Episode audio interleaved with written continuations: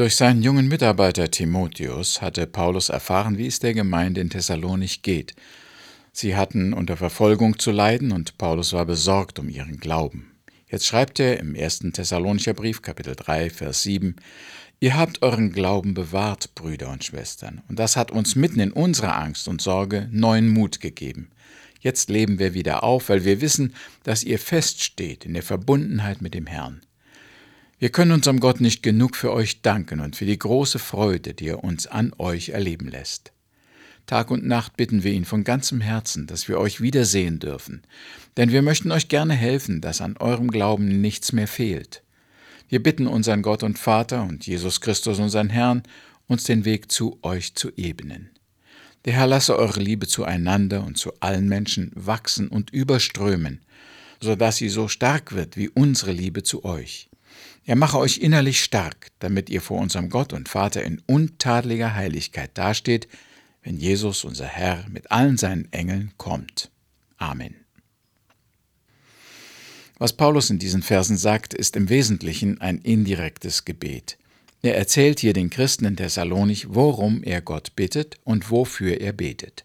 Er sagt zum Beispiel, Tag und Nacht bitten wir ihn von ganzem Herzen, dass wir euch wieder sehen dürfen. Oder in Vers 11, wir bitten unseren Gott und Vater und Jesus, unseren Herrn, uns den Weg zu euch zu ebnen.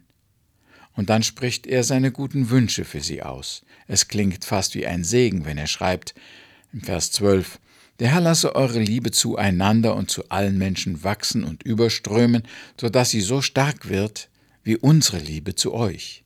Er mache euch innerlich stark, damit ihr vor unserem Gott und Vater in untadeliger Heiligkeit dasteht. Das ist ein Segenswunsch, aber auch gleichzeitig ein Hinweis auf die Erwartungen, die der Apostel für diese junge Gemeinde hatte. Dass in ihrem Glauben nichts mehr fehlt, wachsende Liebe, innere Stärke, untadelige Heiligkeit. Für mich macht es den Eindruck, als wollte Paulus sagen, Bisher bin ich sehr zufrieden mit euch. Bleibt nun nicht dabei stehen, ruht euch nicht aus, es ist noch nicht alles erreicht. Wachst jetzt im Glauben, in der Liebe, in der Heiligkeit. Das Christenleben ist ein fortschreitender Prozess, eine Weiterentwicklung, eine Entfaltung, ein Wachstum des neuen Lebens. Nun ist hier aber auch eine gewisse Spannung, eine Balance. Auf der einen Seite geht es darum, den Glauben, die Liebe, die Reinheit zu bewahren. Wie leicht kann ein junger Christ oder auch ein altbewährter wieder verlieren, was er einst erkannt und erreicht hat. In den Sendschreiben an die sieben Gemeinden in der Offenbarung kommt es immer wieder zum Ausdruck. Sehr bekannt ist das Wort in Offenbarung Kapitel 2, Vers 4. Aber etwas habe ich an euch auszusetzen. Eure Liebe ist nicht mehr so wie am Anfang. Bedenkt, von welcher Höhe ihr herabgestürzt seid. Kehrt um und handelt wieder so wie zu Beginn. Hier hatten die Christen die erste Liebe verlassen oder verloren. Zu der Gemeinde in Sardes sagt Jesus in Offenbarung Kapitel 3, Vers 1, Ich weiß, dass ihr in dem Ruf steht, eine lebendige Gemeinde zu sein, aber in Wirklichkeit seid ihr tot. Werdet wach und stärkt den Rest, der noch Leben hat, bevor er vollends stirbt. Oder von der Gemeinde in Laodicea heißt es in Offenbarung Kapitel 3, Vers 15, Ich kenne euer Tun. Ihr seid weder warm noch kalt. Wenn ihr wenigstens eins von beiden wäret, ihr seid lauwarm, darum werde ich euch aus meinem Mund ausspucken. Bei allen Gemeinden besteht die Gefahr, dass sie verlieren, was sie einmal besessen haben die Liebe, den Glauben, den Eifer, die Hingabe, vielleicht auch den Frieden und die Freude. Deshalb heißt es in der Bibel immer wieder, wir sollen festhalten, was wir haben. Wir sollen nicht abfallen, nicht verlieren, nicht verpassen, nicht verscherzen. Diese Gefahr ist wohl immer da. Und auch wir müssen uns fragen, ob wir schon etwas verloren haben von unserem Glauben, der Liebe und der Dienstbereitschaft. Nun kann es aber auch passieren, dass man aus lauter Angst, etwas zu verlieren, vor jeder Veränderung zurückschreckt. Man wird konservativ, hält starr am Alten fest, sucht Halt in den Traditionen oder wird sogar fortschrittfeindlich. Wir kennen vielleicht solche Gemeinden. Ihr Leben ist von Regeln, Vorschriften und Gesetzen bestimmt. In der guten Absicht, dem Wort und Willen Gottes gehorsam zu sein und nicht von der wahren Lehre abzuweichen, entstehen manchmal leere Formen, und das Leben und der Geist müssen weichen. Es gibt Kirchen und Gemeinden, die sich nur noch auf Traditionen berufen. Ihre Formen sind veraltet, die Mode ist bei einem gewissen Jahrzehnt stehen geblieben, der technische Fortschritt wird abgelehnt. Das aber alles in dem Bemühen, den Glauben nicht zu verlieren, die Liebe zu bewahren und einen geheiligten Lebenswandel zu führen. Ich habe in solch einer Kirche meine Jugendzeit verbracht. Es war nicht so, dass mein ganzes Leben, meine Kleidung, meine sozialen Kontakte kontrolliert worden wären. Aber in den Gottesdiensten war kein Leben. Dafür praktizierten wir viel Tradition, viel Liturgie, sprachen auswendig gelernte Bekenntnisse, Gebete und sangen uralte Lieder. Aber anstatt hier Glauben, Gemeinschaft mit Gott, Liebe, Freude und Frieden zu pflegen und zu bewahren, herrschte Langeweile, Eintönigkeit, Kälte und Unsicherheit. Das war bestimmt nicht das, was Gott für seine Gemeinde geplant hatte. Pflegen der Tradition, Festhalten an Lehre und Bekenntnis ist nur die eine Seite von dem, was Gott von uns erwartet. Die andere Seite ist eben die Veränderung, das Wachstum, der Fortschritt, die Entwicklung im Glauben, in der Liebe, in der Erkenntnis. Gott erwartet Verbesserung, Vermehrung, Zunahme im christlichen Wandel, in der Erkenntnis, in den Werken. Bei den Thessalonichern war jetzt die Sorge des Paulus, dass sie nicht stehen blieben, dass ihre Strukturen, ihre Gottesdienste, ihre sozialen Beziehungen sich nicht festfahren und in Formen erstarren. Darum betet er für sie, der Herr lasse eure Liebe zueinander und zu allen Menschen wachsen und überströmen, so dass sie so stark wird wie unsere Liebe zu euch.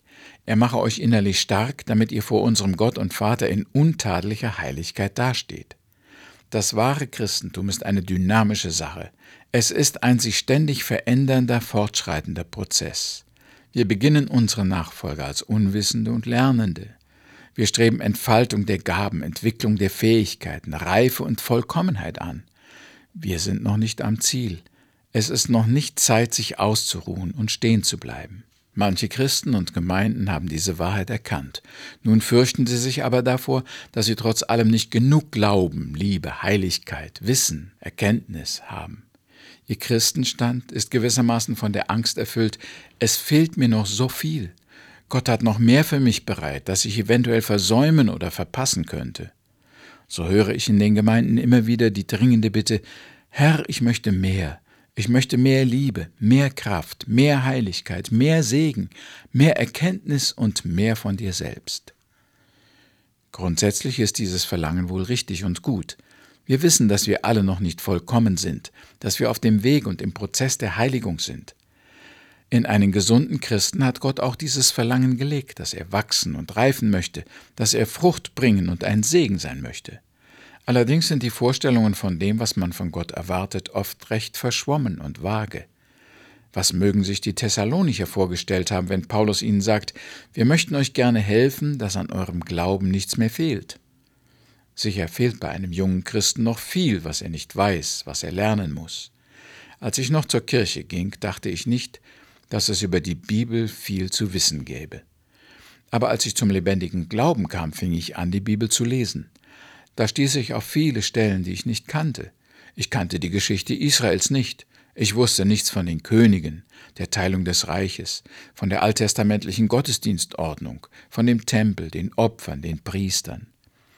Von Propheten hatte ich nur mal hier und da ein schönes Zitat zu Weihnachten oder zu Ostern gehört.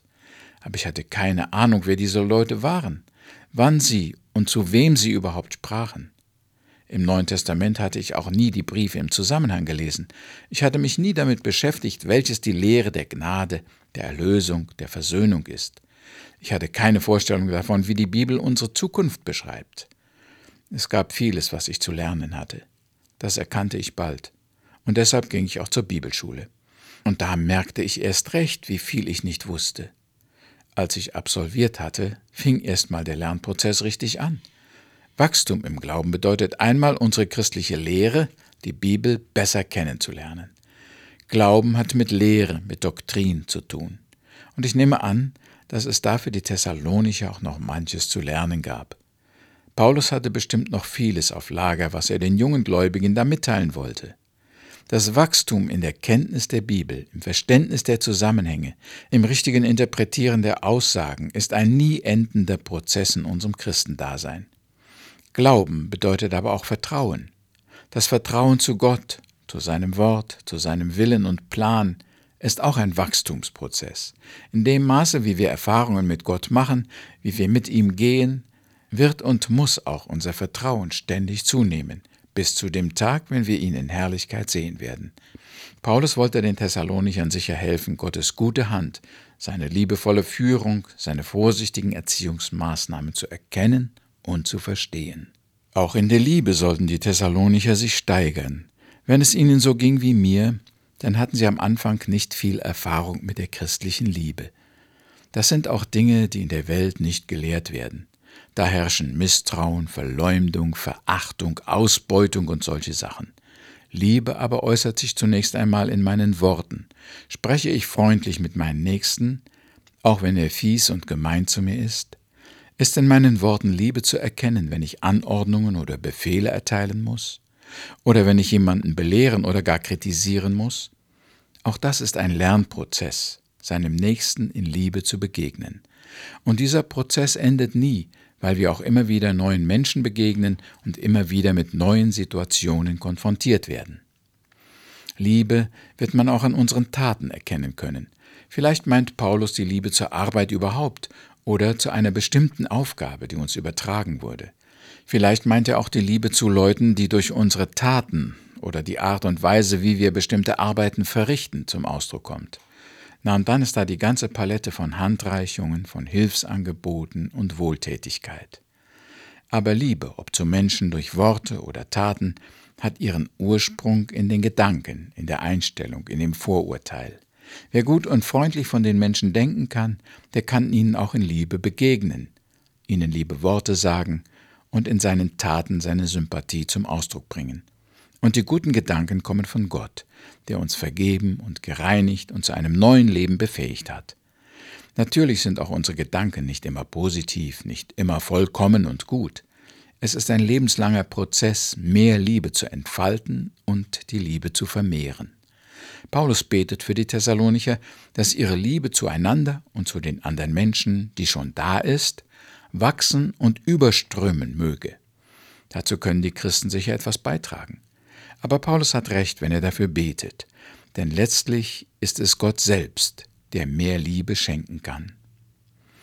Na, und dann spricht Paulus noch von der untadeligen Heiligkeit.